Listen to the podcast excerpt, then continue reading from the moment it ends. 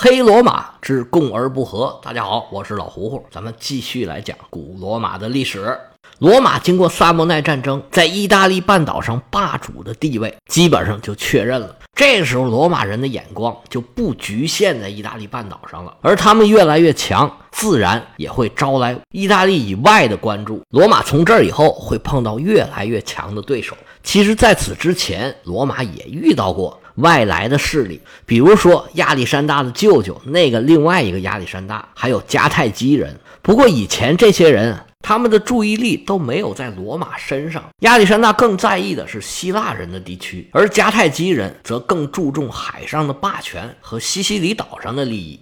加上我们曾经以前讲过的，罗马一直都有比较良好的国际环境，是运气比较好，所以到目前为止。罗马并没有遇到真正的强大外敌的挑战，但是是福不是祸，是祸躲不过。你要想当冠军，不能光靠抽签的运气好，只有击败所有强大的对手，这才能最后夺冠。不能不说呀，这罗马的签运还是不错的。但是小组赛之后啊，进入淘汰赛。那每一局都是硬碰硬，在打主客场比赛之前，他们要先进行一轮附加赛，对手就是前来挑战的皮洛士。皮洛士是一个很有传奇性的人物，他在西方历史里面啊是一个很有标志性的人物，是一个著名的失败的英雄。有人把他比喻成吕布，这个还挺像的，但是吕布的人品太次了，而皮洛士呢是一个个人品德很高尚、非常君子这么一个人，而且呢很有。侠义精神，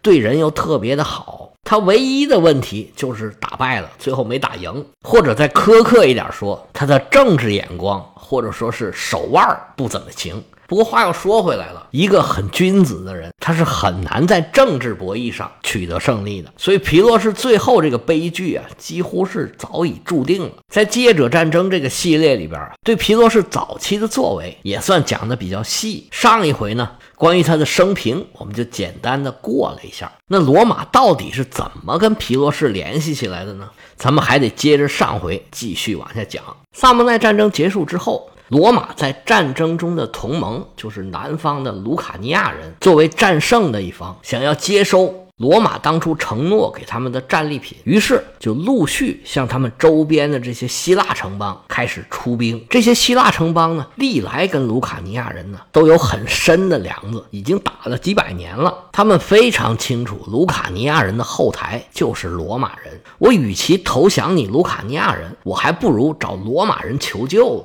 于是就派出使者向罗马求助。那当然，这种救援呢，也不可能是免费的，就像以前那波利。一样，他们的代价呢，就是承认罗马的主权，牺牲掉自己城邦的独立和自由了。罗马一看，这些城邦既然向我臣服了，那就是我的小弟了，我不能不帮忙。于是就派使者跟卢卡尼亚人说：“说你攻打的这些希腊城邦啊，现在已然归顺了我罗马了，大家都是好兄弟啊，你们就不要再打这个主意了。”卢卡尼亚人一听这口风不对呀。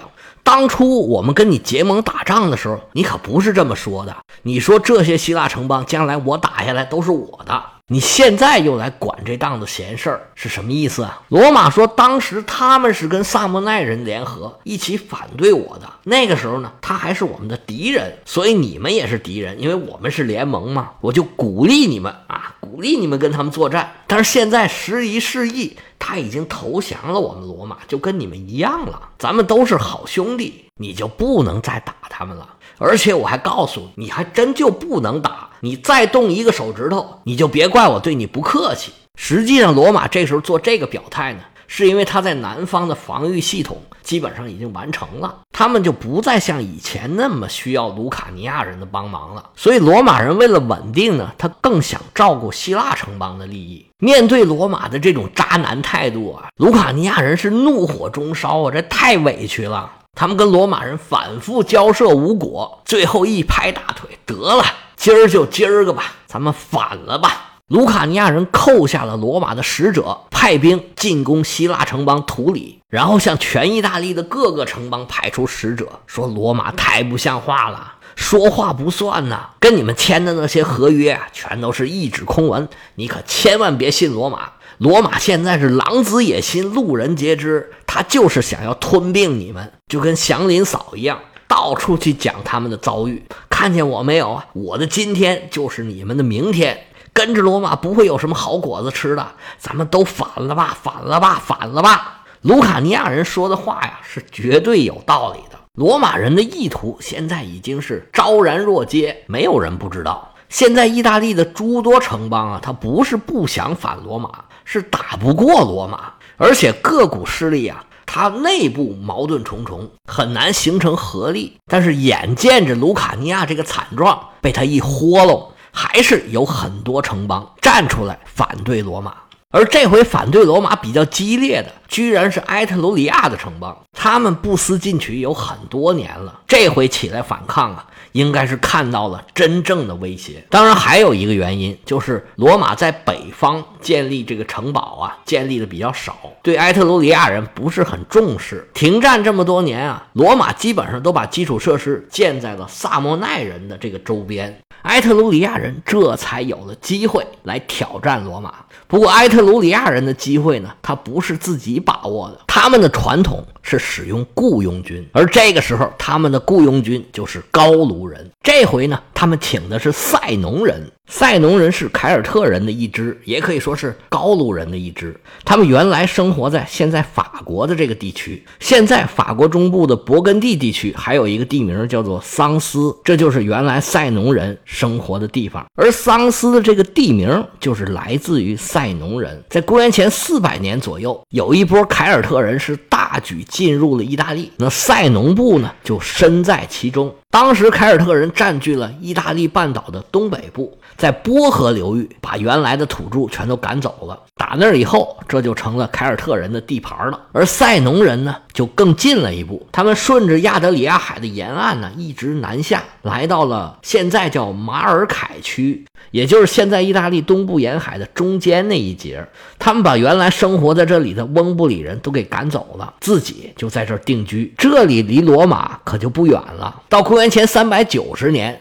高卢人占据罗马的那段时间啊，塞农人在里边就是一支很重要的力量。当时就是塞农人发现了上卡皮托尔山的那条路，准备上山突袭，结果躲过人，躲不过鹅，被罗马的大鹅呀给发现了，然后嘎嘎嘎一叫，把这些守军都给吵醒了，出来打退了凯尔特人的进攻。当然了，随后罗马是越来越强大。塞农人呢也被罗马人给打服了。这个时候，塞农人已经是罗马人的盟友了。在萨莫奈战争里头，他们还帮罗马人打过仗。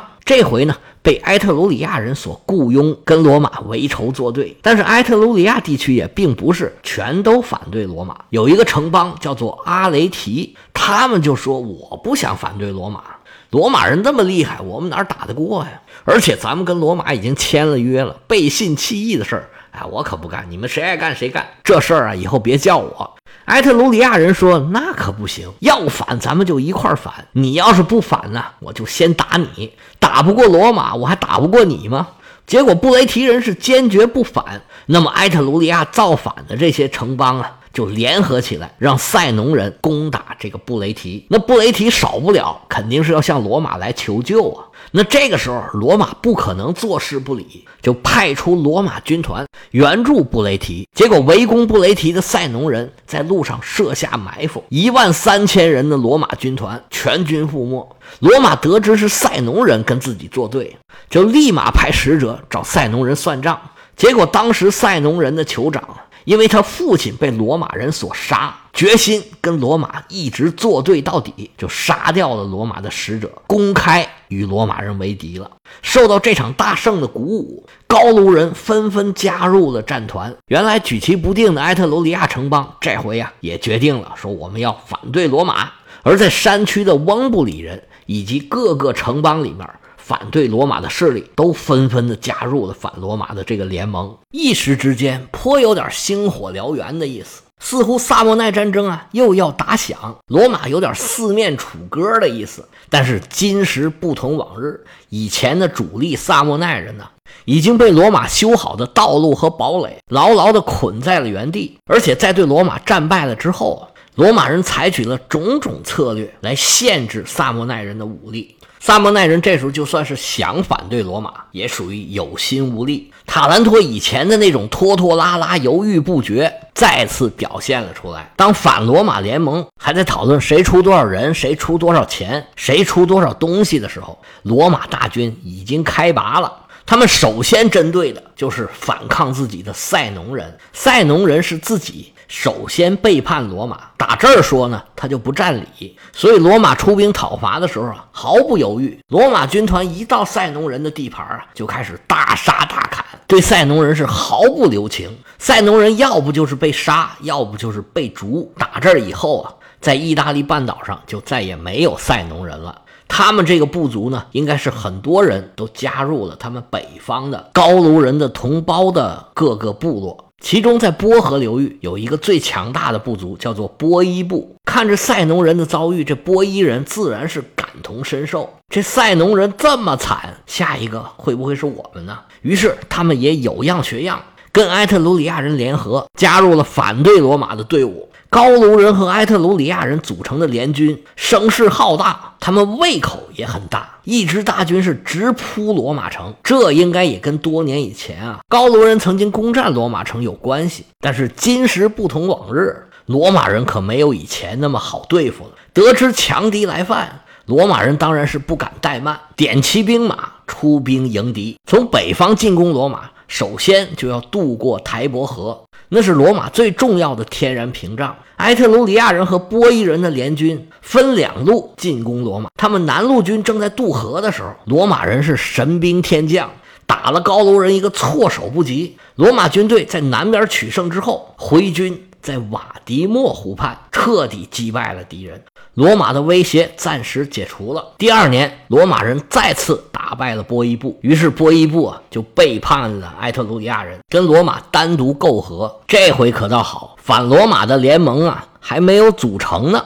就已经被各个击破了。高卢人这么一撤呀，埃特鲁里亚的军事能力跟罗马相差的太远。他本来靠的就是高卢的雇佣军，现在这雇佣军已经投降了，埃特鲁里亚人自然也没有还手之力，也跟罗马媾和了。那罗马就有能力腾出手来。去收拾南方的局面了。在这儿，我要说明一下啊，刚才咱们曾经提到一个叫做瓦迪莫湖之战，这个湖呢是在罗马的边境上，当然是当时的边境了，现在已经在罗马市内了。而之前呢，我们曾经讲过一个瓦迪莫尼湖之战，这是两码事儿啊，不要搞混了。瓦迪莫尼湖之战呢，是法比乌斯·鲁利亚努斯，也就是之前咱们曾经说的那个费边将军，他的成名之战。是深入埃特鲁里亚地区打胜的一场重要战役。这地点呢是不一样的，但是这地名呢只有一字之差，汉字是一字，其实拉丁语里面差了好几个字母。我在这简单的提一下，您知道就行了。这一年呢是公元前二百八十二年。卢卡尼亚人向罗马人发难，是在公元前二百八十五年。罗马人花了三年的时间搞定了北方的问题。不过南方呢，罗马人仅仅是在苦苦的支撑，勉强的维持。但是罗马一腾出手来，整个局势就不一样了。大军南下，无往不利，轻松的击败了卢卡尼亚人。南部的城邦纷纷归附罗马，眼见着一场风波就要平息下来了。原来那个雷打不动、一针扎不出血的塔兰托也不怎么着，忽然感觉自己的处境不妙，开始跟罗马找麻烦。这个麻烦呢，还跟塞农人有一点关系。在罗马人打败了塞农人之后，顺理成章的占领了塞农人的土地。按照罗马惯常的做法，那就是去殖民。而这块殖民地的核心叫做塞纳港。这塞纳港的得名，自然是因为塞农人的族名，他起的这个地名。现在这个地方叫西尼加利亚，还是一个小的港口。那罗马占了这块地方之后啊。因为它是一个港口，自然罗马要布置自己的海军力量。因为罗马现在的势力啊，已经遍及了整个意大利，包括坎帕尼亚的那波利，还有以前的卡普亚，以及原来大希腊地区一些希腊人的城邦，他们都需要海军的力量来维持自己的安全。随着罗马势力的扩张，罗马越来越意识到海军力量对自己太重要了。于是啊，就下大力气在各处发展海军，而且在大希腊地区的这些港口，挑了一些地理位置重要的，在那儿修了很多堡垒，驻了很多军队，尤其是在。意大利半岛上那个靴子尖儿上，在这儿有一个港口，当时叫做雷吉乌姆。现在这个城市呢，一般译成雷焦卡拉布里亚。这港口呢，就叫做雷焦港。它是意大利半岛上和西西里岛离得最近的一个地方，对面就是墨西拿，地理位置非常重要。眼见着罗马人在海上的实力啊，有逐渐增强的趋势，在罗马扩张的过程中，始终是明哲保身、置身事外的这个塔兰托，这个时候啊，可真的有点坐不住了。塔兰托一直是以海上王国自居，他能坐的那么稳当，感觉自己好像不是很怕罗马的威胁。首先，第一个就是因为他们离罗马比较远，他觉得罗马把你们全都收拾完才会轮到我，所以伤筋动骨的去支持别人，最后没准落得吃力不讨好。所以他们一直就是有所保留。但是罗马把他们前面的屏障都扫得差不多了，罗马军队已经近在咫尺了，他们呢可以倚仗海军的力量，所以他们仍然不是很害怕。但是随着罗马的海军实力越来越强。罗马舰队在他们前面晃啊晃，这下他们就觉得眼晕了。尤其是罗马人把舰队开到了东海岸的塞纳港，塔兰托人是终于受不了了。在公元前三百零四年，罗马曾经跟塔兰托签过一纸协议，那是在第二次萨莫奈战争结束之后，罗马人和萨莫奈人跟塔兰托人是一起签的这个协议。打这以后啊。罗马人和塔兰托人是一直是和平相处，没有动过刀兵。但是塔兰托眼见着罗马人是一步一步战胜自己以前一个一个的盟友，自己的周边一座座城堡是拔地而起，他们的危机感呢必然是与日俱增。而这个时候呢，罗马人当然也感觉到了塔兰托对自己不断增加的敌意。而伊比鲁斯蠢蠢欲动，想要往西开拓自己的生存空间，这也不是一天两天了。所以，罗马占据了东海岸的一些地方，然后加强海军实力的布防，这都是顺理成章的事儿。于是，罗马人就派了五艘军舰从罗马这边出发，绕过意大利半岛的南端，准备去塞农港进行布防。走到一半儿就停在了塔兰托。因为塔兰托现在跟罗马是签有和平协议的友好邻邦，那我的军舰在你的港口停一停，补给一下也属于正常现象。但是罗马人是万万没想到，因为这个事儿引发了塔兰托人激烈的反应。塔兰托的元老院里就因为罗马人在这儿停船的事儿发起了激烈的讨论。有的人认为啊。罗马军舰是去亚德里亚海布防，在塔兰托这儿停一下，补给一下，一切都属于正常。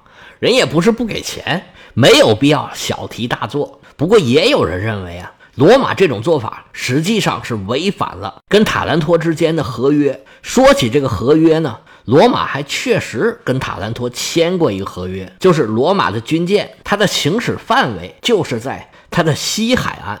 如果出了西海岸，驶入了塔兰托的水域，这就属于罗马犯规，属于违约行为。而对于罗马公然把军舰开到自己的领海，而且还要在这儿停靠，有些塔兰托人就认为啊，这是罗马人在耀武扬威，是对塔兰托的一种羞辱。这两派人呢，在元老院里是争吵不休。一方呢，就主张息事宁人，哎，没什么大不了的，别当回事儿，还是跟罗马搞好关系的重要。另外一方就觉得，必须采用雷霆手段，否则罗马就会蹬鼻子上脸，那将来咱们塔兰托将国将不国呀。这两派在元老院里争吵不休，要知道最后的结果会怎么样？咱们下回再说。例行宣传，有觉得老胡胡讲的还不错的，麻烦您关注、订阅、点赞，还可以加老胡胡的个人微信：lao 老和芜湖和芜湖 y y l s 老胡胡的全拼，业余历史的简拼，咱们一起学点东西。下